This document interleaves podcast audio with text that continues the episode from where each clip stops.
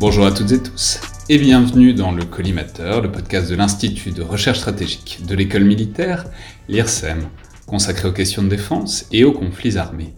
Je suis Alexandre Jublin et aujourd'hui pour une émission très particulière, consacrée évidemment à la guerre en Ukraine, j'ai le plaisir de recevoir à distance deux habitués du podcast, Emmanuel Dreyfus et Johan Michel, donc bonjour à tous les deux. Bonjour. Bonsoir Alexandre. Alors je rappelle aux auditeurs qu'Emmanuel Dreyfus, vous êtes le chercheur Russie euh, de l'IRSEM, spécialiste notamment de la pensée stratégique et des modernisations de l'appareil militaire russe. On avait eu notamment le plaisir de vous recevoir d'abord pour une tête chercheuse sur ce qu'on appelle parfois la doctrine Gerasimov. Je laisse aux auditeurs le loisir d'aller la réécouter parce que c'était une émission qui, permettait de pénétrer un peu euh, dans les évolutions stratégiques russes, ce qui est évidemment utile ces jours-ci.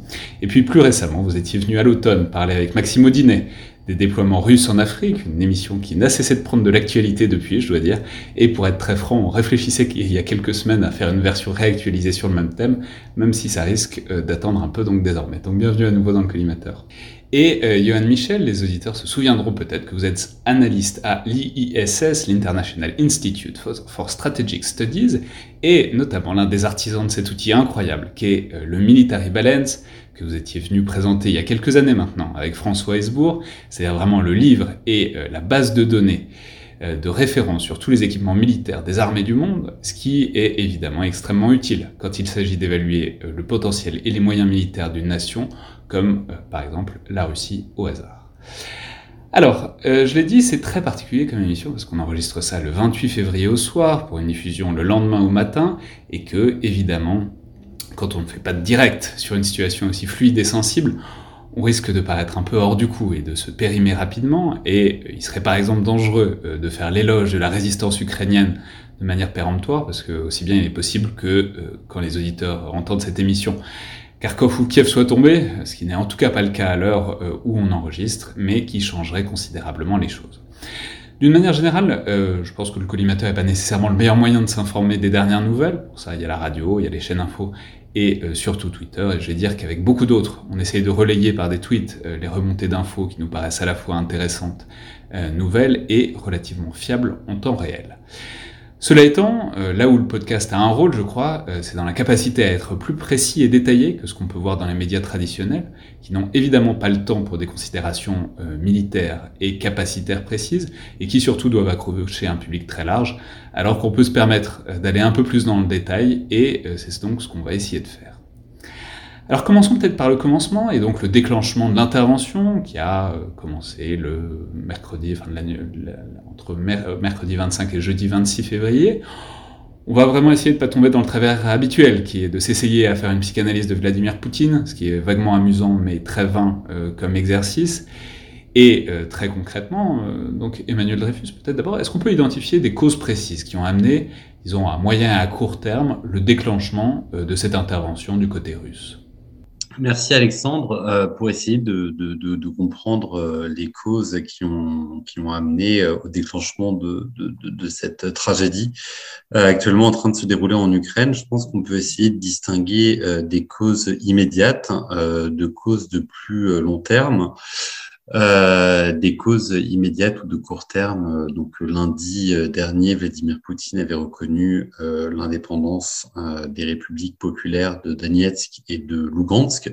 Et suite à cette reconnaissance unilatérale par, par Moscou de l'indépendance de ces deux républiques autoproclamées de l'Est de l'Ukraine, il était désormais probable que, que, que, la Russie aille plus loin et qu'en l'espèce, elle, elle, elle entame une, une intervention militaire, parce que la reconnaissance de ces indépendances par la Russie, en fait, elle contredisait en quelque sorte ce qui avait été la position de Moscou euh, sur ce dossier depuis 2014. Euh, Et il était probable que suite à, la reconnaissance de ces indépendances, la Russie euh, utilise utilise ces deux territoires pour lancer une intervention militaire en Ukraine, un peu à l'image de ce qui avait été fait en 2008 en Géorgie, où Moscou avait lancé une intervention contre son voisin du Caucase du Sud euh, via euh, les républiques sécessionnistes d'Abkhazie et d'Ossétie du Sud. Alors c'est finalement pas le scénario qui a eu lieu parce qu'on assiste à une invasion et une, attaque euh, russe beaucoup plus massive et qui, et qui concerne en fait des vastes portions du territoire ukrainien.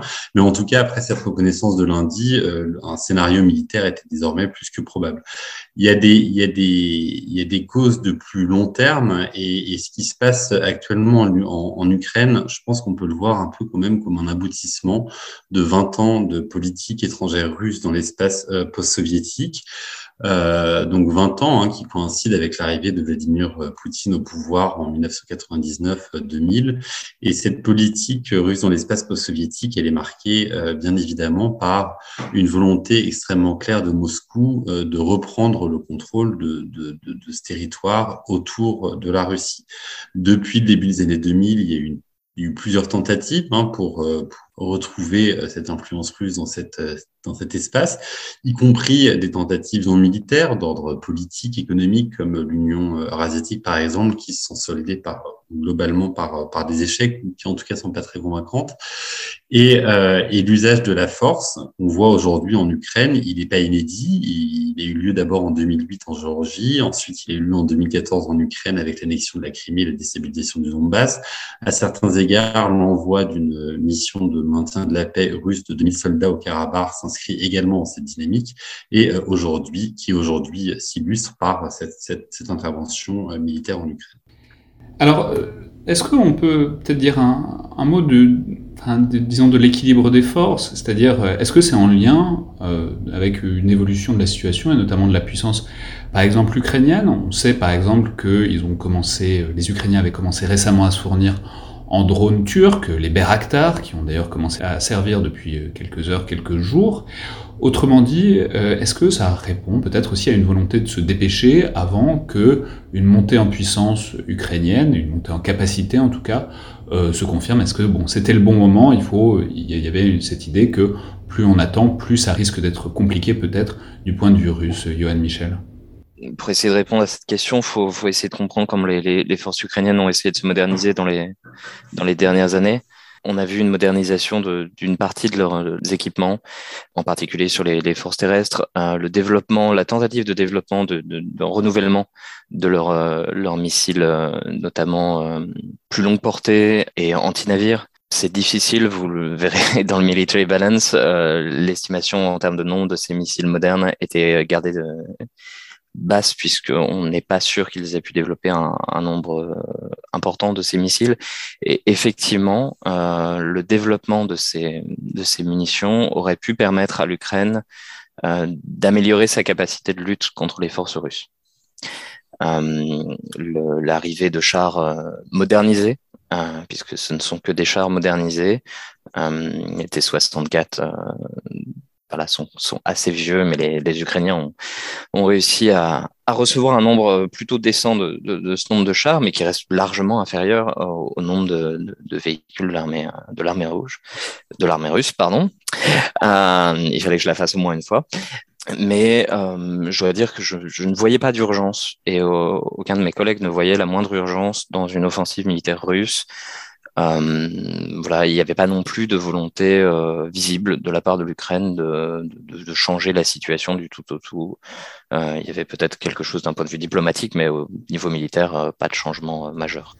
Emmanuel Dreyfus, du coup, comment est-ce qu'on peut expliquer cette espèce d'urgence qui a semblé saisir? Alors après, c'est bon, c'est facile. On peut dire que ça fait aussi huit ans que la situation est relativement stationnaire que de, depuis 2014. Mais pourquoi? Alors on a vu la montée en puissance depuis décembre au moins.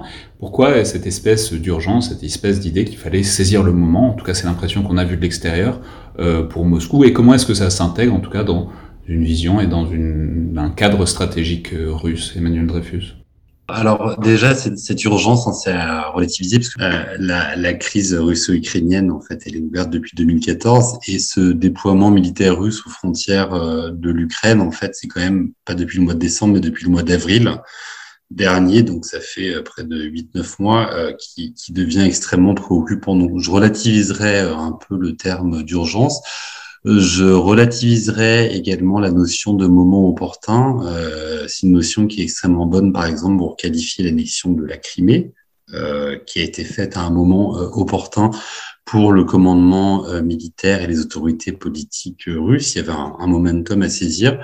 Là, euh, là, je vois pas vraiment de logique ou de rationalité derrière. Enfin, je vois pas comment on pourrait expliquer rationnellement, en tout cas, euh, cette décision d'intervenir euh, maintenant, si ce n'est que euh, Vladimir Poutine aura beau jeu de dire que ça faisait des mois qu'il avait multiplié les demandes auprès de, des Occidentaux d'une part et de Kiev d'autre part, qui considérait que ces demandes n'étaient pas honorées et que du coup et que du coup il réagit militairement. Juste pour compléter ce que disait Johan tout à l'heure, par rapport à l'Ukraine, je pense qu'au-delà de la modernisation en cours des forces armées ukrainiennes, pour comprendre cette violence extrême et inouïe euh, de, cette réaction militaire russe en Ukraine aujourd'hui, faut comprendre euh, l'enjeu d'ordre existentiel, hein, vraiment que représente l'Ukraine pour euh, des dirigeants russes comme Vladimir Poutine et pour le cercle politico-militaire qui est autour de lui.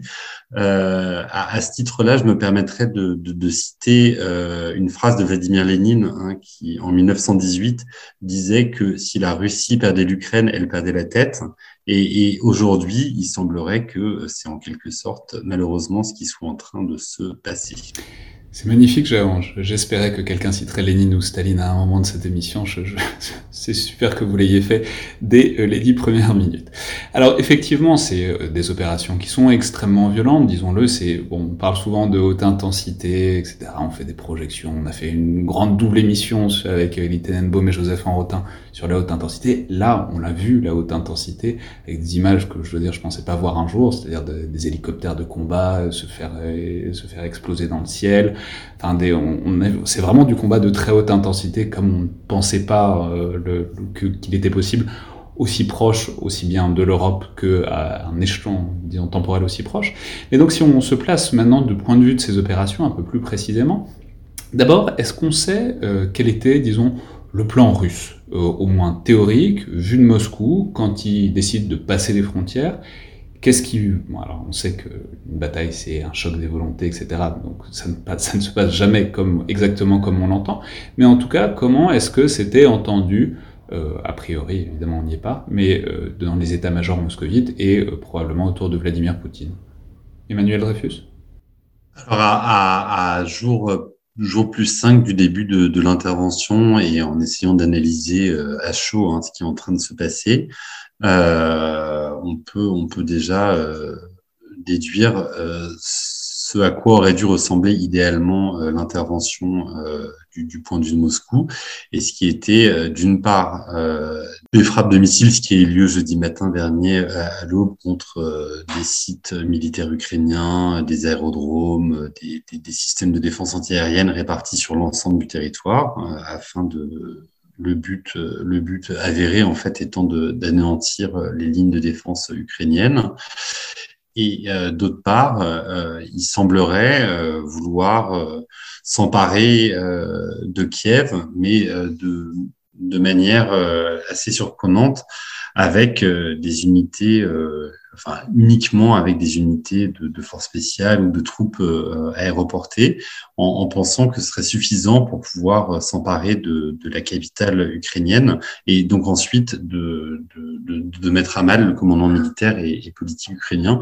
Visiblement, ça, ça n'a pas marché et c'est pour ça qu'on est en train d'assister, il semblerait, à une évolution assez importante euh, de la stratégie actuellement mise en œuvre euh, sur le terrain. Johan Michel?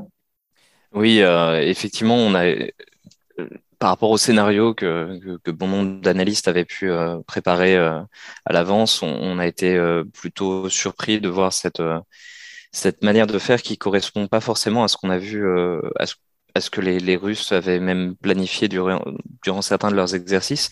On peut rappeler à tout hasard que les Russes ont l'habitude de faire ces exercices euh, tous les quatre ans. Enfin, ils font des exercices tous les ans dans un coin différent de la Russie. Alors, bon, il, y a, il y a quatre coins. Enfin, mais là, ils font des exercices donc très régulièrement dans cette partie-là de la Russie. Ils jouent des scénarios d'invasion, etc.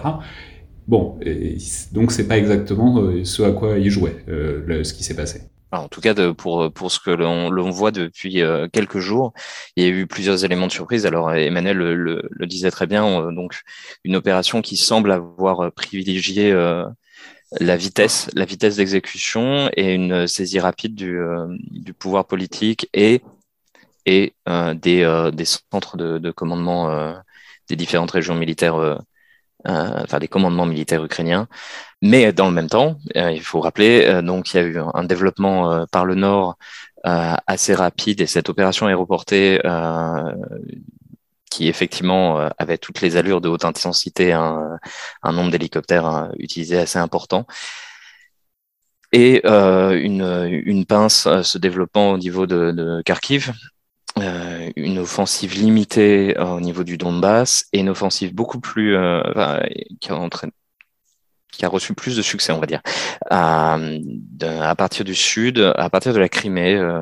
on était, on est plusieurs à s'être trompés de ce, de ce côté-là, à avoir pensé que la Crimée n'était pas la zone privilégié pour, pour cette offensive. Et d'ailleurs, visiblement, les, quelle qu'en soit la raison, les Ukrainiens également n'étaient pas particulièrement préparés ou mal préparés ou quelque chose s'est mal passé ou alors on n'a pas compris leur, on ne comprend pas encore leur stratégie. Mais en tout cas, l'offensive russe par le sud s'est plutôt bien développée, peut-être même trop bien d'une certaine manière, euh, puisqu'il y a une forme de contre-offensive au niveau de Kherson euh, sur le Dniepr euh, qui, euh, qui a apparemment troublé l'offensive russe. Euh. mais voilà, au lieu de voir une progression donc sur tous les fronts, à l'exclusion du Donbass où les forces russes n'ont pas avancé ou à, la marge, on n'a pas vu ce à quoi on s'attendait, c'est-à-dire une progression lente et méthodique avec, euh, avec une bonne combinaison de, des différentes armes. On a au contraire vu des, des colonnes motorisées avancer euh, particulièrement rapidement, euh, même des véhicules. Alors ça, c'est le brouillard de la guerre, mais des véhicules se perdre, prendre la mauvaise direction, ça c'est normal. Mais là, vraiment certaines, des, certaines unités de, de, de bonne qualité être, enfin voilà, on en parlait avec des collègues avant ce podcast, être gaspillées euh, voilà, c'est compliqué de, comprendre exactement quelle était la rationalité derrière.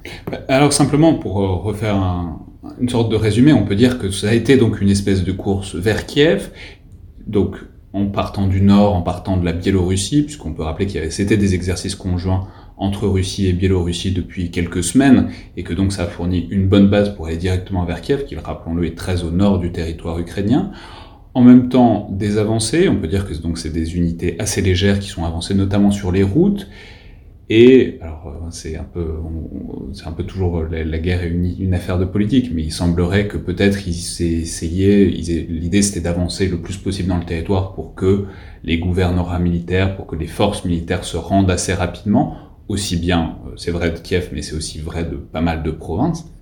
Et on peut dire qu'on n'a pas vu pour l'instant, mais alors ça change depuis quelques heures, donc il faut être très prudent, mais de grands assauts urbains, parce que évidemment c'est peut-être les endroits où les Ukrainiens peuvent le plus résister. Rappelons que l'Ukraine est globalement un pays de plaine, donc c'est pas forcément euh, le terrain le plus propice à de la guérilla dans l'absolu euh, géographiquement. En revanche, des villes, bon, ça peut devenir euh, des, c'est plus compliqué à prendre, disons, que des grandes plaines assez plates. Mais donc, si on revient sur euh, tout ça, est-ce qu'on peut faire un bilan et est-ce qu'on peut dire euh, ce que les Russes ont mis directement dans la bataille et au contraire ce qu'ils n'ont pas mis? Parce qu'on peut rappeler que le phénomène de base, c'est le, décalage immense entre les forces ukrainiennes et les forces russes. L'armée russe est une des plus puissantes armées du monde. L'armée ukrainienne ne l'est pas, même si elle s'est modernisée.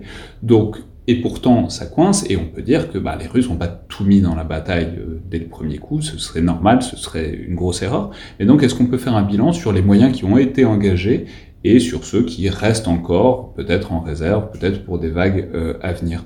Johan Michel oui, alors euh, les, estimations varient. Hein, je voyais tout à l'heure le département américain parlait de 75% des, moyens euh, euh, déployés autour de l'Ukraine qui auraient été engagés. D'autres analystes pensent à 60%. Euh, la, vraie surprise, c'est l'usage particulièrement limité du domaine aérien de la part de la Russie. On s'attendait à toute autre chose. Et pour revenir sur le début de l'opération, euh, les frappes euh, à longue distance, donc qu'elles soient aériennes ou par missile, euh, visant notamment les bases aériennes de l'armée ukrainienne, ont principalement visé les dépôts de munitions, les regroupements d'appareils. et là-dessus, il y a peut-être une, des, erreurs sur la, la, reconnaissance russe hein, d'ailleurs, hein, puisqu'ils n'ont pas forcément visé euh, les, les, appareils en état de service, euh, mais plutôt les regroupements d'appareils qui pour certains n'étaient plus utilisables depuis longtemps. Euh, on pourrait parler de l'état théorique de l'armée de l'air ukrainienne avant le conflit, mais n'ont pas essayé, en tout cas dans les premiers temps, de supprimer les, les bases aériennes elles-mêmes. On n'a pas de frappe de, visant les pistes, ou en tout cas le, pour ce qu'on en voit. Est-ce que ça peut être parce qu'ils pensaient les, prendre tellement que peut-être s'en servir comme base pour faire des points aériens? C'est ce qu'on a vu notamment avec l'aéroport de Gostomel, donc au nord de Kiev, dont on a, qui a été le théâtre de beaucoup d'affrontements, qui a vu périr le plus grand avion de transport du monde, ce qui est une tragédie pour tous les, les, fans d'aéronautique, mais qui a été le théâtre de grands combats parce que la théorie c'était que les Russes voulaient s'en servir pour euh, faire, disons, une ligne logistique aérienne. Donc est-ce que peut-être on peut généraliser ça à l'échelle de l'Ukraine? C'est ils n'ont pas voulu détruire le matériel parce qu'ils pensaient qu'ils pourraient s'en servir. Alors la destruction de cet appareil n'est malheureusement pas que une tragédie pour les amateurs euh, comme moi euh, de ce genre d'appareil. c'est aussi une, une, tragédie potentielle pour le transport stratégique européen et pour le pour le transport humanitaire. Maintenant, euh, l'hypothèse la plus probable pour l'absence de destruction de ces pistes, c'est effectivement la, possibilité de les réutiliser et de les utiliser pour différents développements. Euh, il est probable, au regard de ce qu'on vient de lister, que le pouvoir politique russe euh, avait plutôt prévu que les Ukrainiens ne combattraient pas autant que ça. Hmm. Alors, justement, si on essaie de continuer le bilan, si on essaie de faire, euh, sans tirer un bilan définitif, euh, est-ce qu'on peut dire donc ce qui coince ou pas pour l'instant? C'est-à-dire qu'est-ce qui s'est révélé, euh, notamment du point de vue ukrainien, après on parlera peut-être de l'armée russe. Emmanuel Dreyfus? Qu'est-ce qui coince? Je pense qu'il y a eu des, des erreurs d'appréciation quand même extrêmement importantes côté euh, russe, euh, qui, qui portent, hein, pour être synthétique, sur deux points principaux. D'une part, euh, l'état de préparation opérationnelle des forces armées ukrainiennes, et, et là, encore une fois, euh, je sais pas, peut-être que le commandement militaire russe s'est dit que les forces armées ukrainiennes aujourd'hui, euh, ce serait la même chose que les forces armées ukrainiennes euh, en, en 2014, ce qui contredit par ailleurs la théorie de, de la menace existentielle que représenterait l'Ukraine à la Russie. Il y a une certaine contradiction là-dedans. Euh, donc d'une part, une, une, une, grosse erreur d'appréciation sur la capacité des forces ukrainiennes à repousser les offensives russes, et d'autre part, je pense, comme en 2014, hein, c'est un, un pattern, euh, une très forte erreur d'appréciation sur euh, comment dire les sympathies qui peuvent exister euh, au sein de la population ukrainienne, voire au sein des forces armées ukrainiennes, pour la Russie qui s'auto-présenterait comme un pays libérateur. Et de, de, de, ce point de vue-là, les images qu'on voit dans, dans, des villes qui, ont, qui semblent être actuellement sous contrôle des forces armées russes, je pense par exemple au port de Berdiansk, euh, dans le sud de l'Ukraine et, et, qui fait partie de cet entre guillemets euh, monde russe euh, selon le Kremlin. Bah là, les dernières images qu'on voit de Berdiansk, c'est la population qui demande aux soldats russes qui contrôlent actuellement certaines administrations régionales de rentrer chez eux. Ce qu'on n'aurait probablement pas vu en 2014. Ouais, c'est très intéressant parce que on peut dire que c'est un point que alors on a fait deux podcasts qui concernent directement cette situation. Le premier c'était avec Isabelle Facon sur l'armée russe que j'ai rediffusé vendredi dernier. Le deuxième c'était en décembre avec Marie Dumoulin et on peut dire que Marie Dumoulin dans ce podcast qu'on peut facilement réécouter pour les racines disons du conflit russo-ukrainien disait qu'il y a une sorte de persuasion à Moscou du côté russe de très bien connaître l'Ukraine, notamment parce que c'est l'idée d'une patrie commune un peu fantasmée qui remonte au Moyen Âge. C'est quelque chose que, dans lequel Vladimir Poutine donne tout à fait puisqu'il a publié euh, une sorte de dissertation de, de, plusieurs dizaines de pages pour euh, dire ça euh, historiquement, et que euh, probablement ils connaissent il y a eu l'Ukraine qui pense connaître n'est plus exactement l'Ukraine d'aujourd'hui et qu'il y a une sorte de décalage, notamment alimenté par huit années de guerre civile, qui se voit à plein dans euh, les interactions euh, qu'il y a effectivement aujourd'hui sur le terrain. Et simplement, euh, juste pour terminer là-dessus, ce qui est manifeste, c'est qu'on voit toutes ces images de chars qui sont arrêtés par des civils, de protestations civiles autour de chars, etc., et de, militaires russes. Ce que ça indique aussi, c'est que la, la, situation n'est pas perçue pareil par les militaires qui sont dans ces équipements, qui se laissent arrêter, qui se laissent, euh, qui respectent à peu près euh, les, les, les, villes ukrainiennes, même s'il y a évidemment des débordements comme il y en a toujours. Et euh, de l'autre côté, des Ukrainiens qui considèrent que c'est une menace existentielle. Et, voilà, c'est-à-dire, on a l'impression que les militaires russes qui sont engagés sur ce front avaient l'impression que ça se passerait beaucoup mieux que ça ne se passe, euh, notamment parce qu'ils avaient l'impression que tout le monde était d'accord sur le fait que c'était des cousins et que cette opération serait consensuelle. De fait, euh, ce qu'on voit, c'est que, en tout cas, les Ukrainiens, et après, il y a toujours un effet de source euh, formé par Twitter et par ce genre d'image, mais en tout cas, les Ukrainiens qu'on peut voir n'ont pas l'air exactement sur la même longueur d'onde. Johan Michel? Oui, en fait, euh, le, le, développement de ces premiers jours donne l'impression que, effectivement, le, comme on le disait, le pouvoir politique russe s'attendait à ce que les Ukrainiens euh, rejoignent ou euh, accueillent euh, les soldats russes, mais peut-être que les soldats, il semble que les soldats russes eux-mêmes sont surpris par la réaction des Ukrainiens. Et euh, c'est là aussi où il y a un autre problème euh, qui va se poser euh, rapidement, c'est que euh, le pouvoir politique russe qui n'a cessé de répéter que les Ukrainiens étaient leurs frères se retrouve à avoir renforcé euh, le désarroi euh, des soldats russes qui ne s'attendaient donc pas, puisqu'on leur répète, euh, ils ne s'attendaient pas à cette, à cette réaction. Si on continue cette espèce de tour d'horizon, donc il y a cette question aérienne. Il est manifeste que les Russes n'ont pas mis le paquet, encore s'il semblerait que ça change depuis quelques heures, parce qu'ils changent de type d'appareil, notamment, on va pas entrer dans des détails infinis, mais on passe des Su-25 au Su-34, on passe d'avions de chasse à des bombardiers, c'est pas la même chose, c'est pas les mêmes capacités.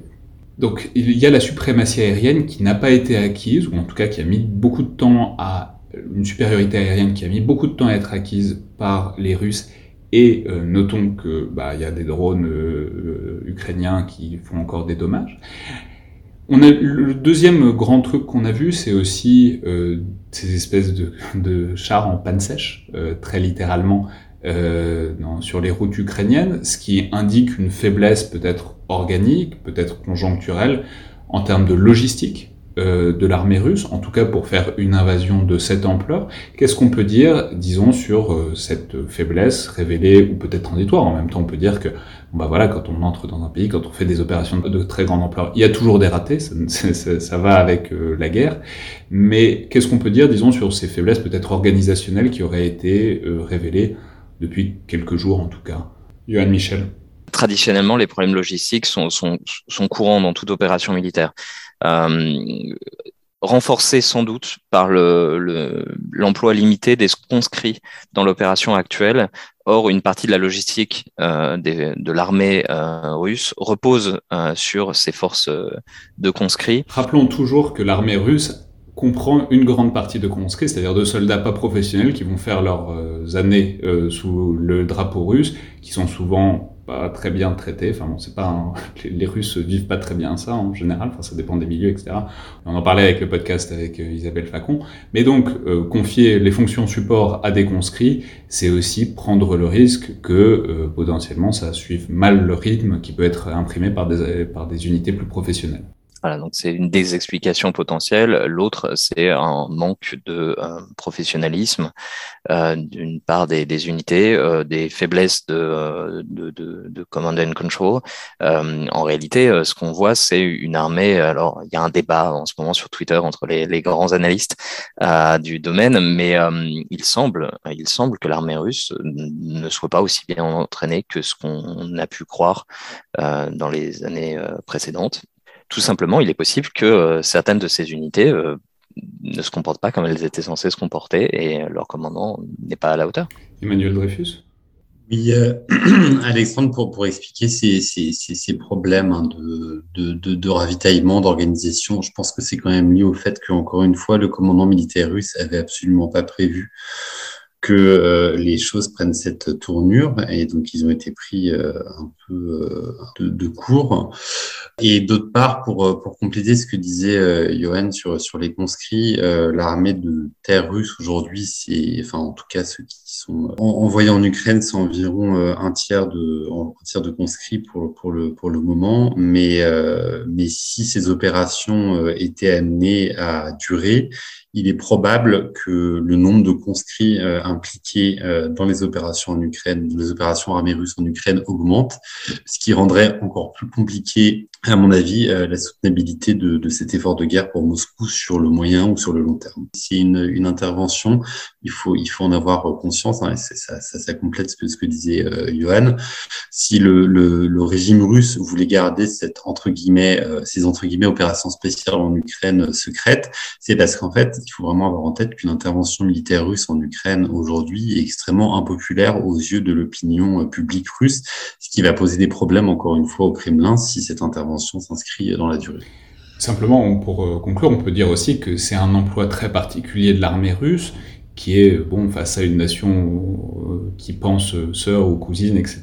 Et ils essayent de se concilier, disons, la population civile. On peut dire que c'est pas forcément ce à quoi l'armée russe s'entraîne au quotidien il y a beaucoup de scénarios. Enfin, l'ennemi théorique, disons, de l'armée russe au quotidien, c'est beaucoup plus les forces de l'OTAN, c'est-à-dire euh, des forces avec des capacités très différentes, etc. Et peut-être que ce qu'on voit aujourd'hui, c'est un témoignage qu'ils s'entraînent pas exactement à, euh, la situation qu'ils ont eue devant eux et que, bon, bah, peut-être, alors après, une question très intéressante, ça va être de savoir si c'est une armée qui sait apprendre et qui sait s'adapter à euh, un environnement différent. Historiquement, si, historiquement, c'est une armée qui sait apprendre. Emmanuel, pardon. Oui, euh, c'est une armée qui sait apprendre et le retour d'expérience qui a lieu actuellement euh, au sein de l'état-major euh, russe, hein, les académies militaires russes par exemple, de, de l'intervention russe en Syrie, c'est un retour d'expérience qui est extrêmement important. Et je pense qu'il y a vraiment un, un processus d'apprentissage qui est en cours euh, pour moi, l'une des, des, des, explications, mais, mais ça demanderait à être euh, creusé par exemple dans le cadre d'un article, qui expliquerait pourquoi euh, les performances militaires russes en Ukraine aujourd'hui sont, sont, sont, relativement euh, médiocres, si je puis dire, et ce qui fait écho à une très mauvaise appréciation hein, de la situation sur le terrain déjà en 2014, c'est qu'en fait l'Ukraine, ça constitue aux yeux en tout cas du commandement militaire russe peut-être tellement une zone de confort euh, que du coup, euh, la planification, je ne sais pas si vous voyez ce que je veux dire, mais la, la, la planification s'en trouve euh, globalement dégradée parce que euh, il y a moins d'efforts qui vont être faits à planifier une opération dans une zone de confort que constitue l'Ukraine que sur un terrain a priori beaucoup plus compliqué et beaucoup moins familier que constitue la Syrie.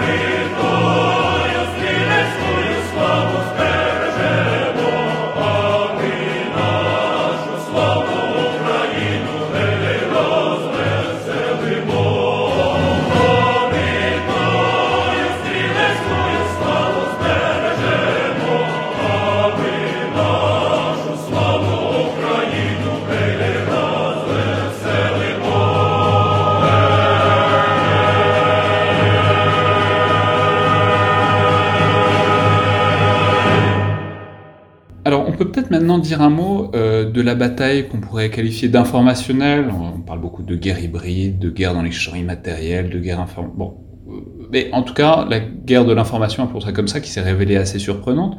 Je veux dire, on parle beaucoup et depuis longtemps de la guerre hybride russe, de leurs moyens d'influence en ligne, par des médias aussi comme Russia Today, comme Sputnik. On a l'IRSEM Maxime Audinet, qui a récemment publié un livre sur euh, RT qui est passionnant, etc. Mais Bon, on s'attendait euh, à ce qu'il y ait une sorte de déferlante russe parce qu'ils investissent beaucoup, ils réfléchissent beaucoup à ça depuis longtemps. Et puis concrètement, ce qu'on voit, c'est au contraire une victoire massive ukrainienne sur ce front-là, au point que ça complique un peu l'analyse par moment parce que quand on regarde Twitter, on voit que des victoires ukrainiennes et euh, du coup, on se demande un peu si on réussit quand même à avoir un tableau d'ensemble. Donc, euh, qu'est-ce qu'on peut dire peut-être sur ce plan? Peut-être aussi en comparaison avec 2014. Je ne sais pas comment ça s'était passé exactement en 2014. Emmanuel Dreyfus? Oui, euh, merci Alexandre. Juste si je peux me permettre euh, ce, ce petit, intermède sur, euh, cette notion de, de, de, guerre hybride qui m'est peu sympathique. Depuis plusieurs années, on parlait de la guerre hybride comme nouveau moyen d'action privilégié par la Russie. Là, ce qu'on voit en Ukraine actuellement, c'est tout sauf de la guerre hybride. Et donc voilà, je, je, je, tenais à le rappeler parce que je pense que c'est un disclaimer assez important. Ensuite, la comparaison avec 2014 hein, sur le champ informationnel, elle est extrêmement intéressante parce que euh, c'est vrai que euh, dans dans le, le, le, momentum euh, entre l'annexion de la Crimée, la déstabilisation du Donbass, il y avait eu effectivement à l'époque un investissement euh, par Moscou, euh, par les grands médias russes. Y avait un investissement dans la sphère informationnelle extrêmement important et qui avait permis certainement de contribuer à manipuler les opinions des populations russophones du sud et de l'est de l'Ukraine. Cette dimension actuellement on la voit beaucoup moins. Il semblerait que, la Russie euh, ait, perdu cette bataille-là. L'une des raisons pour ce qui concerne l'Ukraine en particulier, c'est qu'en fait, depuis huit ans euh, en, Ukraine, au-delà du fait que, la Russie est, le pays agresseur, et en dépit de tous les efforts qui sont qui sont faits, c'est, qui sont faits par Moscou pour essayer de se départir de cette image, c'est, l'opinion publique ukrainienne est de, plus en plus euh, comment dire, a de moins en moins en tout cas de, de, sentiments euh, positifs vis-à-vis de Moscou, c'est que euh, depuis 2014 en Ukraine, il y a eu tout un tas d'initiatives qui ont été prises par les autorités ukrainiennes pour restreindre l'influence pas de tous les médias russophones, mais des médias russophones qui étaient favorables aux positions russes, parce qu'il y a une, une, une différence là-dedans qui est extrêmement importante. Vous pouvez être russophone en Ukraine sans être favorable à Moscou. Les efforts des autorités ukrainiennes visaient à circonscrire cette influence et il semblerait que ça ait marché. Et d'ailleurs, pour nuancer cette notion linguistique par laquelle on aplatit toujours un peu l'analyse, on peut rappeler que Vladimir Zelensky est un russophone, qu'il a été élu notamment en tant que russophone avec cette idée que peut-être ça aiderait à construire des ponts avec Moscou on voit assez bien hein, ces, vidéos et Andrei montre bien ce qu'il en est euh, en ce moment. Oui, Emmanuel Rapet? Oui, il est, il est, il est russophone et, et, d'origine juive, ce qui est quand même euh, extrêmement euh, ennuyeux pour la cohérence euh, du discours officiel russe vis-à-vis de l'Ukraine. C'est-à-dire évidemment du ramassis de nazis que seraient voilà. les, les, Rappelons que quand même les juifs nazis, ça, ça ne court pas les rues. Euh, Johan Michel, peut-être plus généralement sur cette dimension informationnelle de la bataille et sur le fait que, ah, en fait, on s'est beaucoup moqué des prédictions de Joe Biden, du fait que Joe Biden avait averti bien avant l'invasion russe, euh, etc., et qu'il aurait été alarmiste, il aurait été intoxiqué, etc. Bon, on constate que ce qui avait été prévu s'est globalement produit, ce qui invite à reconsidérer peut-être ces prises de position et ces discours américains avant euh, le 25-26 février comme euh, aussi un champ de bataille. Ils se sont, ils ont utilisé l'arme informationnelle, ils ont utilisé la diffusion d'informations comme autant de moyens peut-être de restreindre Vladimir Poutine, en tout cas de délayer, de, repousser l'invasion, et on ne peut pas écarter que euh, ça ait fonctionné euh, dans une certaine mesure, même si évidemment ça, ça s'arrête à un moment. Yoann Michel oui, bah, alors euh, je vais, prêcher pour ma paroisse, hein, euh, mais ce ne sont pas que les renseignements américains qui ont pratiqué, euh, qui ont alerté. Il y a des gens, voilà, il y a des spécialistes de l'OSINT qui avaient signalé les, mouvements de troupes. Alors l'OSINT, rappelons toujours que c'est l'Open Source Investigation, Intelligence, pardon. C'est des, des, des, gens qui regardent des photos satellites, enfin en tout cas qui s'informent à partir des sources qu'on peut librement trouver sur Internet et qui en extraient du renseignement euh, qu'on peut utiliser pour l'analyse, qu'on peut utiliser aussi pour d'autres choses. Mais donc il y avait des gens qui regardaient euh, des déplacements euh, à partir de ce qu'on peut trouver avec un navigateur internet et qui en tiraient des conclusions qui sont avérées plutôt justes. Alors c'était pas forcément les mêmes personnes qui qui analysaient les images et ceux qui en faisaient qui traitaient l'information, mais c'est vrai que les analystes spécialisé sur l'armée russe avait euh, annoncé souvent euh, deux semaines avant ce que les renseignements américains annonçaient par la suite. mais de fait, l'attribution préventive à la Russie de ce qu'elle s'apprêtait à faire coupait le coupe a coupé l'herbe sous le pied d'une partie de la rhétorique de Moscou, voire a obligé. il semble que Moscou ait été obligé de communiquer à des moments où elle n'avait pas vraiment prévu de communiquer, en essayant de rattraper l'initiative de communication. Et c'est euh, en fait peut-être que la grande différence avec 2014, c'est qu'ici euh, le régime de Vladimir Poutine s'est retrouvé confronté direct et euh, voilà avec une opposition dans le champ informationnel euh, et visiblement, lorsqu'il s'agit de mener une guerre de l'information seule, euh, ils savent très bien faire, mais quand ils ont une opposition, c'est plus compliqué.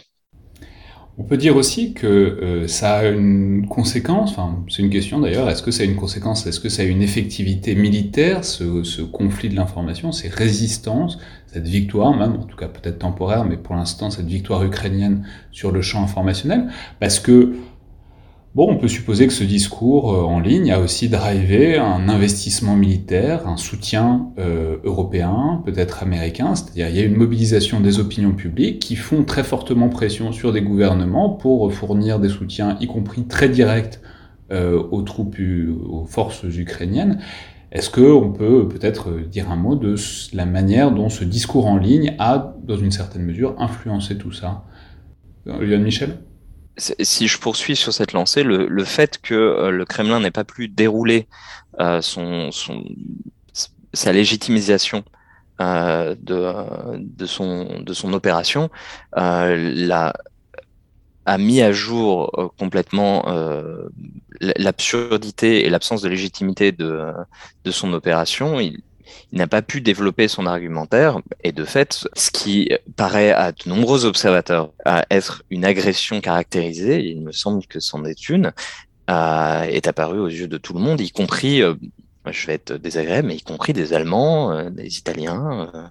là, je vous parle depuis Berlin, et si on m'avait dit il y a une semaine que le discours d'hier aurait eu lieu, voilà, je vous aurais dit que c'était simplement rêvé. Alors le discours d'hier, rappelons, c'est le discours de la Scholz qui, prévoit, enfin qui annonce un quasi doublement du budget militaire euh, allemand, ce qui évidemment va être un grand événement, un grand shift dont il faudra parler euh, à l'avenir. Rappelons qu'il faut peut-être se calmer dessus aussi, parce que c'est pas parce qu'on investit beaucoup plus d'argent que on, c'est pas parce qu'on double les budgets qu'on double les capacités. C'est très loin d'être le cas. Ça implique une remontée en puissance et un savoir-faire qui, prendrait du temps euh, si ça se confirme. Mais euh, bon, plus généralement, est-ce qu'on peut dire maintenant un mot de cette aide et de cet investissement international? Alors il y aura la, la question des sanctions euh, de la part de tous les acteurs mondiaux, il y a la question de l'évolution politique profonde de certains pays d'Europe, donc l'Allemagne dont on vient de parler, mais on peut dire que la Suède, la Finlande, etc., qui livrent des armes à l'Ukraine, c'est pas banal, hein. c'est pas quelque chose forcément à quoi on se serait attendu il y a quelques semaines ou il y a quelques mois. Mais euh, bon, il faudra voir quand même un peu à l'emploi ce qui tient et ce qui tient moins euh, dans la durée. Mais très concrètement, si on parle des envois de matériel, alors on a un peu ironisé il y a quelques jours sur le fait que l'Allemagne allait envoyer des casques aux Ukrainiens. Depuis, il y a bien d'autres choses qui se sont rajoutées euh, au colis. Mais il y a, a d'autres idées. On a jeté ces dernières heures l'hypothèse que des pays de l'OTAN pourraient prêter des avions aux Ukrainiens. On imagine que c'est surtout des MiG polonais, parce qu'on voit pas très bien ce que ça pourrait être d'autre. Rappelons qu'un avion de chasse, il suffit pas d'emprunter les clés pour pouvoir euh, s'en servir. Euh, donc ça paraît pas très réaliste pour tout un tas de raisons, mais il y a aussi euh, les munitions, notamment les missiles anti-tank, les javelins américains. Bon, globalement, comment est-ce que tous ces soutiens matériels, au-delà du déclaratoire, paraissent susceptibles ou pas d'infléchir réellement la situation sur le terrain? Johan Michel? Oui, alors déjà, je vais commencer par relativiser ce que j'ai, ce qu'on a dit précédemment sur l'échec russe. Euh, le fait que ces livraisons de matériel et la réaction occidentale euh, n'arrivent que maintenant montre que quand même euh, la rhétorique de, du Kremlin fonctionnait au minimum pendant jusqu'au développement de, de l'offensive elle-même. On peut dire aussi que qu'on peut envisager que cette rapidité, justement, cette volonté de courir vers Kiev, c'était peut-être pour éviter de laisser le temps à la communauté internationale, disons, d'organiser un soutien comme c'est le cas en ce moment. Oui, et la, résistance ukrainienne euh, qui prolonge euh, l'offensive russe euh, permet en réalité tout le développement que l'on a vu ces derniers jours. Si Vladimir Poutine avait pu planter un drapeau russe à Maïdan au bout de 48 heures, tout ce qu'on a vu dans les derniers jours, enfin dans les deux jours suivants, n'aurait sans doute pas eu lieu, euh, y compris en termes de sanctions économiques. Euh, maintenant, on a beaucoup ironisé sur les livraisons de, euh, d'équipements de, protection. il se trouve qu'ils font partie de ceux qui manquent en réalité aux, forces, notamment aux, forces territoriales et de, et de résistance ukrainienne. Mais effectivement, dans l'optique d'un conflit qui se prolonge et qui, euh, pourrait euh, tourner à une forme de guérilla, la livraison d'armes antiaériennes euh, portatives individuelles et d'équipements anti-chars, notamment les équipements promis par les Suédois ou par les Allemands, qui sont assez simples d'utilisation, peuvent créer de vraies complications pour une force d'occupation russe en particulier dans le contexte où on a une population particulièrement motivée et mobilisée contre eux. Euh, maintenant, les appareils de chasse, euh, comme vous venez de le dire, euh, ça, ça, ne s'improvise pas. Alors, au-delà de des Polonais qui peuvent livrer des MiG, il y a également les, les Bulgares qui ont également des Sukhoi 25. on pourrait penser aux Géorgiens, même si, à mon avis, vont, enfin, voilà, ils vont pas vouloir beaucoup communiquer sur la question. mais il y a quelques utilisateurs de ces équipements. On, peut aussi parler des L-39 qui peuvent fournir quelques maigres capacité d'attaque au sol. voilà. Euh, mais le simple fait, en réalité, le simple fait qu'il y ait encore un appareil de l'armée de l'air ukrainienne qui vole dans le ciel ukrainien, de toute façon, sera une victoire symbolique qui euh, renforcera l'effet dont on parlait et l'impression de résistance. Alors justement, pour continuer sur ce terrain, disons à l'échelle supérieure, à l'échelle internationale, L'un des risques, c'est évidemment celui de l'escalade, notamment vis-à-vis des puissances otaniennes, avec en arrière-fond le spectre nucléaire, qui est régulièrement remué un peu par des déclarations de Vladimir Poutine. C'est évidemment ce qu'il a fait dimanche en mettant direct à la télé, direct, en tout cas à la télé, euh, les forces de dissuasion en état d'alerte, euh, même si bon, c'est probablement moins important euh, qu'il n'y paraît, parce que c'est un peu le boulot de la dissuasion que d'être toujours plus ou moins en état d'alerte.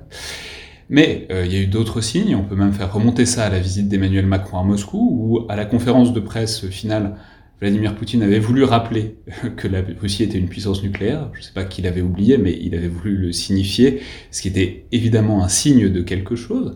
Bref, euh, comment est-ce qu'on peut comprendre ce geste et cette volonté d'agiter un peu la capacité nucléaire, euh, la capacité de dissuasion russe notamment euh, au sein de la pensée stratégique russe, dont on dit souvent, peut-être un peu rapidement, qu'elle est théoriquement moins rétive à l'emploi de l'arme nucléaire que d'autres doctrines, euh, notamment occidentales. Emmanuel Dreyfus.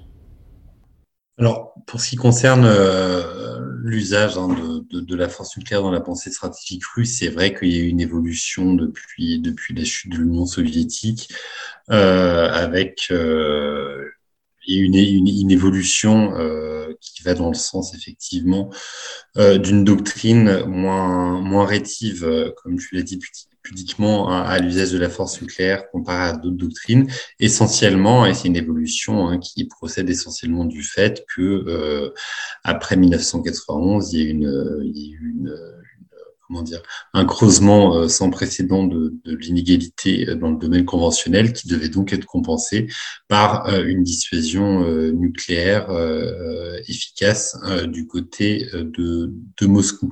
C'est-à-dire, pour le dire clairement, moins on a de chars, plus on a besoin d'ogives nucléaires. En tout cas, c'était l'assurance vie des années 90. Voilà. Et donc, du coup, dans la première doctrine militaire russe de 1993, il me semble, il y a un, abaissement euh, du seuil d'emploi de, l'arme nucléaire. Ceci étant dit, pour ce qui concerne plus spécifiquement hein, la, communication, euh, j'ai envie de dire la gesticulation euh, nucléaire russe en cours, c'est un peu le rôle des forces de dissuasion nucléaire d'être toujours plus ou moins en état d'alerte.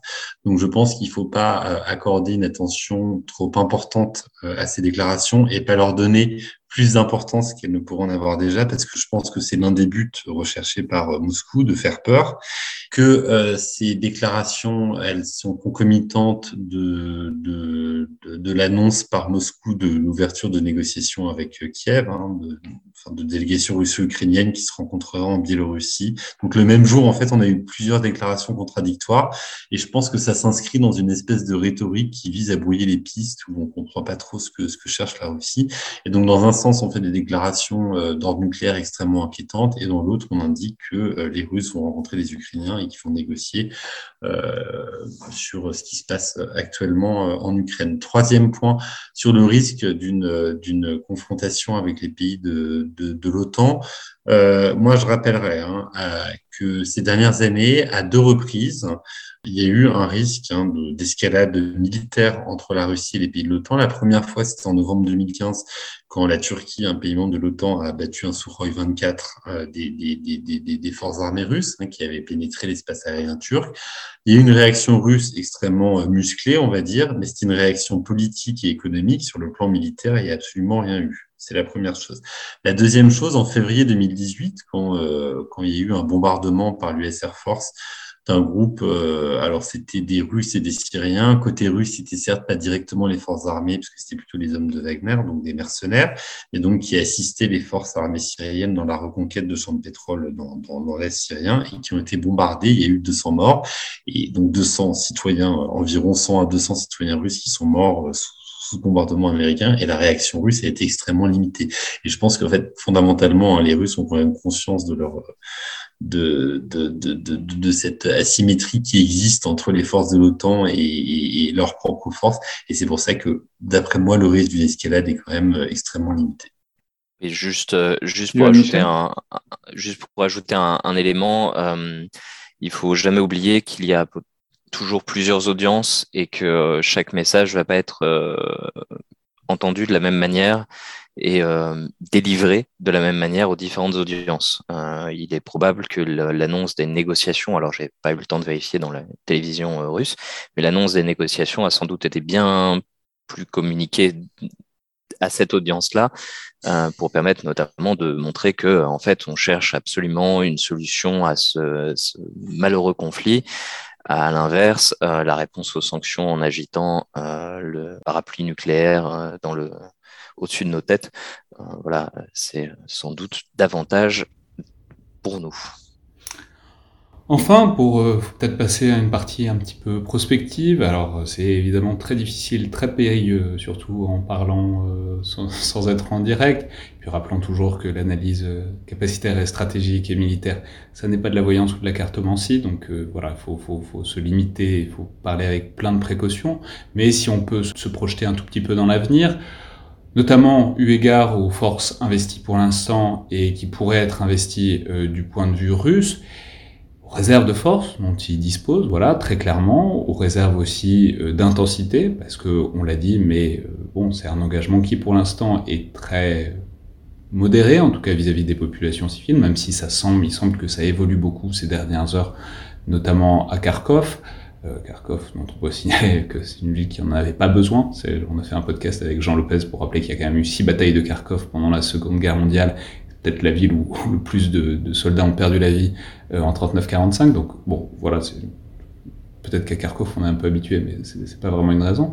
Mais en tout cas, euh, est-ce qu'on peut simplement essayer d'évaluer comment ça pourrait évoluer, comment ça pourrait tourner, c'est-à-dire si ça continue à s'enliser? Alors, soit dit en passant, l'enlisement, on le dit comme ça, comme une facilité de langage. Bon, c'est pas aussi évident que ça. Hein. Les forces russes avancent toujours, hein, et la disproportion des forces est très réelle. Mais simplement, en tout cas, par exemple, si la course de vitesse par rapport aux sanctions dont on parlait à l'instant euh, commençait à être perdue, s'il y avait des inquiétudes domestiques, disons comment est-ce que euh, ça peut tourner, notamment du point de vue russe, quelles pourraient être peut-être les évolutions dans l'investissement, dans l'engagement russe dans les jours, dans les semaines qui viennent. On ne sait pas exactement à quelle échelle temporelle on parle, on ne sait pas si ça va durer des jours ou des semaines ou des mois, mais en tout cas, qu'est-ce qu'on peut prévoir étant donné l'état des forces russes et peut-être euh, l'état politique de la situation, puisque rappelons toujours que la guerre, c'est de la politique, et que quand on fait de la guerre, on essaye d'atteindre des objectifs précis. Yann Michel? Il faudrait pas oublier parce qu'il y a un effet de loupe, il y a un double effet loupe. Il y a celui, euh, on voit euh, ce que les réseaux sociaux nous permettent de voir, ce qui est forcément limité, et on réagit à ce qu'on voit en fonction de ce à quoi on s'attendait.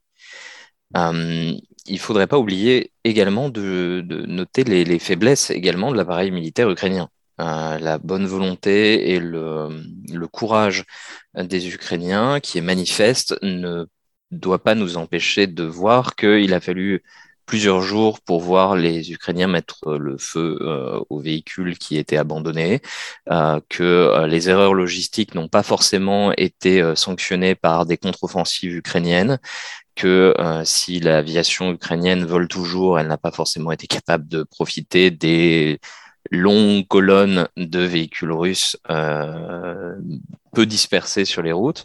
C'est-à-dire que c'est sympa de voir les vidéos de paysans ukrainiens qui remorquent un char avec leur tracteur, mais on aurait peut-être euh, préféré, du point de vue ukrainien, voir euh, des bombardements massifs euh, et voir ce genre de char être annihilé ou être mis hors d'état de bien avant, quoi. Voilà. Et, et il se trouve que pour l'instant, on ne le voit pas. Ça ne veut pas dire que ça ne va pas arriver et ça ne veut pas dire que le paysan ukrainien ne trouvera pas dans les jours qui viennent une grenade anti-char et qu'il décidera de s'en servir. Euh, mais euh, voilà avec toutes les conséquences que ça aura, hein, de part et d'autre, sur la méfiance mutuelle. pour l'instant, si les soldats russes ne tirent pas sur les civils ukrainiens, c'est aussi que les civils ukrainiens ne leur tirent pas dessus. donc ça, c'est la première chose, et je pense qu'il faut vraiment le garder en tête. les faiblesses de l'armée ukrainienne sont réelles. L'initiative reste russe d'un point de vue militaire, en tout cas à l'heure où on parle. Et euh, on a, il semble que les deux derniers jours aient été une forme de pause, euh, malgré tout, euh, et un ralentissement des opérations militaires russes osées. En tout cas, on en aura vu moins ces derniers jours. Il est probable que l'état-major russe soit déjà en train de préparer un retour aux fondamentaux et aux tactiques sur lesquels ils seront plus à l'aise. Euh, et, voilà, les bombardements des, euh, des dernières heures, hein, juste avant qu'on enregistre, euh, montrent qu'on revient malheureusement à ce qu'on n'aurait pas aimé voir avec un usage de lance-roquettes multiples, d'artillerie. et il y a malheureusement encore une longue liste de matériels qui peuvent être utilisés. Et rien qu'au niveau terrestre, et bien entendu, cela l'utilisation de l'arme aérienne est encore possible dans tout le spectre disponible euh, aux forces russes et le bombardement stratégique, malheureusement, on a vu qu'ils savent le faire, ils l'ont ils démontré en Syrie et, euh, pas forcément avec beaucoup de subtilité. Au bout du compte, on revient à la question de qu'est-ce que Poutine va vouloir faire et euh, les limitations ne sont pas que militaires.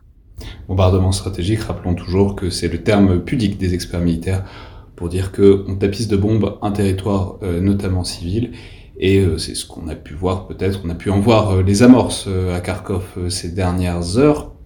Et bon, voilà, j'en parlais tout à l'heure, mais c'est pas les mêmes avions qui volent. les Su-34, ils savent faire du, du bombardement stratégique. Euh, les Su-25, c'est moins fait pour ça. Donc le fait qu'on déploie des nouveaux appareils, bon, euh, disons-le, fait un petit peu froid dans le dos parce que c'est pas les mêmes capacités. Emmanuel Dreyfus? Oui, et qu'on déploie aussi ce que disait Johan hein, d'artillerie lourde et, et, notamment pour parler de Kharkiv ou Kharkov selon la langue qu'on utilise, l'emploi de LRM Grad et, et Smerch apparemment hein, contre des, des zones d'habitation euh, aujourd'hui dans cette grande ville de l'Est euh, ukrainien et qui a déjà, déjà fait un certain nombre de victimes civiles. Pour rebondir très rapidement sur ce que disait euh, Johan, euh, effectivement c'est compliqué de savoir euh, ce que Vladimir Poutine va faire parce que, et c'est mon point de vue, je pense que c'est compliqué euh, de savoir ce qu'il voulait déjà initialement euh, faire quand vous assignez à une opération, encore une fois entre guillemets, hein, quand vous assignez à une opération spéciale euh, le but de démilitariser et de dénazifier un pays. Alors, autant démilitariser, ça peut être relativement clair et, et, et ça va dans le sens hein, des, de, de, ces frappes dont on parlait tout à l'heure qui ont été effectuées contre des sites militaires ukrainiens. Je vous avoue dénazifier un pays, j'ai plus de mal à comprendre ce que, ce que, ce que ça signifie. Et donc, du coup, dans la mesure où il n'y a pas d'objectifs euh, politiques qui ont été clairement assignés euh, à cette opération, c'est extrêmement compliqué de savoir euh, la tournure que vont prendre les événements. Ce que je vois euh, là, c'est qu'il y a quand même, euh, en tout cas au sud de l'Ukraine, des avancées russes qui commencent à devenir extrêmement préoccupantes. Hein, avec des, des, des, des, villes, on le disait tout à l'heure, comme euh, Kherson et Berdyansk, qui semblent être en train de passer sous contrôle euh, russe, ou en tout cas sous contrôle partiel russe, et donc une pression vers le port de Mariupol, qui est une importance extrêmement stratégique dans la viabilisation euh, de, de, de, la région du Donbass et par ailleurs de toute l'Ukraine, donc une pression militaire qui est en train de s'accroître sur Mariupol, parce que d'une part, c'est une pression qui viendrait euh, de l'Est, donc du côté du Donbass déjà contrôlé par les séparatistes, et d'autre part de l'Ouest, les forces armées russes qui sont en train de progresser euh, vers cette ville. Et euh, on pourrait éventuellement euh, penser que, que, peut-être l'un des objectifs militaires, et je ne sais pas si, tu voudras compléter, euh, Johan, ce serait dans un premier temps de, de, s'emparer d'une partie non négligeable de ce littoral ukrainien entre la mer Noire et la mer d'Azov. Enfin, de ce littoral, pardon, qui, qui court de, de la mer Noire jusqu'à la mer d'Azov. Ce qui est en train, en fait, de se passer aujourd'hui. Johan Michel? Et c'est là où il faut faire attention en termes de méthodologie à, à, au biais que l'on peut avoir, parce que c'est aussi un des plans qui était annoncé par certains analystes comme étant possible. Euh, en réalité, il y en a beaucoup d'autres qui peuvent se jouer. Ça dépend quel est le, plan que Poutine a pour son après-guerre rêvée. Euh, il en avait sans doute plusieurs, et euh, la situation sur le terrain euh, va sans doute l'amener à devoir, euh, s'il est rationnel, euh, alors, quand je dis rationnel, c'est euh, voilà, selon sa propre rationalité, hein, mais, euh, mais, mais si les faits ont une prise, il, va forcément y avoir un changement dans ses plans initiaux. Les, les pinces et les, les, offensives telles qu'elles se déroulent pour l'instant et l'absence d'offensive depuis l'ouest de la Biélorussie jusqu'à présent euh, donne l'impression qu'en tout cas, il n'y a pas de volonté de se saisir je, voilà, gros conditionnel hein, ici, il n'y aurait pas de, de, volonté de se saisir la totalité de l'Ukraine. Ce pour l'instant, ce qui semble se dérouler, mais voilà, euh, quel était le, le, rêve de Poutine de, derrière tout ça est quand même difficile à. Cette idée de lande terrestre le, long de. Enfin, ce, ce, ce, bloc de terre euh, le long de, de la mer Noire, euh, voilà, est possible. Enfin, voilà, c'est compliqué de, de savoir exactement ce qu'on a parfois appelé le pont terrestre, c'est-à-dire l'idée qu'il pourrait trouver une langue de terre, à minima, entre euh, le Donbass, les, les, républiques séparatistes et la Crimée, qui est contrôlée par la Russie, que ça pourrait faciliter au quotidien, même s'il y a probablement euh, d'autres raisons. Peut-être euh, inversement et très rapidement, qu'est-ce qu'on a appris, qu'est-ce qu'on peut deviner ou pas de la capacité ukrainienne à se lancer dans l'insurrection, dans la guérilla. Je l'ai dit peut-être rapidement tout à l'heure, c'est pas le pays euh, géographiquement le plus favorable à ça. Enfin, je veux dire, c'est pas les montagnes afghanes. Euh, voilà, mais ça pose aussi la question de euh, dans quelle mesure est-ce que euh, l'armée ukrainienne est prête à basculer dans ce mode-là, ce qui est une possibilité. Ce que tout le monde disait qu'ils devraient faire depuis huit ans. On ne sait pas vraiment s'ils l'ont fait ou pas, euh, mais est-ce qu'on est qu'on a des indices, de votre point de vue, sur cette question-là? Alors, je, juste un, c'est vrai, c'est vrai que certains euh, conseillaient aux, aux, Ukrainiens de d'avoir recours à ce, ce, mode de combat. Euh, c'est pas vraiment celui qui est en adéquation avec une vie normale et la préservation de son pays. Euh, je, je, je, ne pense pas que ce soit le scénario rêvé pour n'importe quel Ukrainien que de devoir euh, vivre dans des abris euh, pendant des mois. Effectivement, c'est pas le, le, géographiquement, c'est pas la, terre rêvée pour la guérilla. Cela dit, n'oublions pas euh, que par le passé, il y a d'autres armées euh, beaucoup plus nombreuses qui ont eu également beaucoup de mal avec la guerre de partisans dans ces mêmes régions. Emmanuel? Johan, juste pour, euh, pour, euh, pour rebondir sur tes propos historiques, quand tu parlais euh, d'autres armées qui ont dû affronter des guérillas dans la région, on peut aussi penser à l'armée soviétique, hein, jusqu'à la fin des années 1940, début des années, des années 1950, devait affronter précisément des guérillas indépendantistes ukrainiennes qui étaient certes plus localisées dans l'ouest du pays. Donc ce ne serait pas la, première fois que, que, Moscou devrait avoir affronté une guérilla, une guérilla ukrainienne. Il faut, faut, bien avoir en tête que dans tous les cas, une guerre qui se prolonge dans ces conditions euh, serait difficile pour l'armée russe de par la, la, modernité technologique de certains des équipements, euh, enfin, certains équipements qui sont aujourd'hui entre les mains des Ukrainiens euh, peuvent rendre particulièrement pénible une occupation. Et euh, de l'autre côté, comme je le disais, euh, une occupation russe de l'Ukraine euh, serait de toute façon terrible pour les populations locales on va étendre un petit peu la perspective. La poursuite des sanctions euh, en Biélorussie et en Russie euh, ne sera pas non plus agréable pour les, populations de ces, de ces trois pays. Euh, c'est de toute façon une guerre qui ne rendra pas service à ces trois peuples si elle se prolonge. La, guerre profite-t-elle jamais à quelque peuple que ce soit? Merci euh, en tout cas beaucoup à tous les deux de vous être essayés à cet exercice un petit peu acrobatique de l'analyse très à chaud, mais en même temps on a vu qu'on avait quand même quantité de choses à dire et à analyser, à réfléchir sur euh, bientôt une semaine, euh, pas tout à fait, d'opérations russes en Ukraine. Merci infiniment à tous les deux. Je vous en prie, c'est un plaisir. C'était donc le collimateur, le podcast de l'Institut de recherche stratégique euh, de l'école militaire. Je ne sais pas comment on va se débrouiller dans les jours et les semaines qui viennent pour continuer à traiter de ce sujet de manière euh, pertinente, parce que ça va pas être facile et on va essayer de pas se répéter, on va essayer de varier les angles, mais en même temps, on l'aura compris, euh, le matériau ne manque pas. Je rappelle par ailleurs aux auditeurs que vous pouvez nous faire part de vos remarques et commentaires par mail ou sur les réseaux sociaux de l'IRSEM.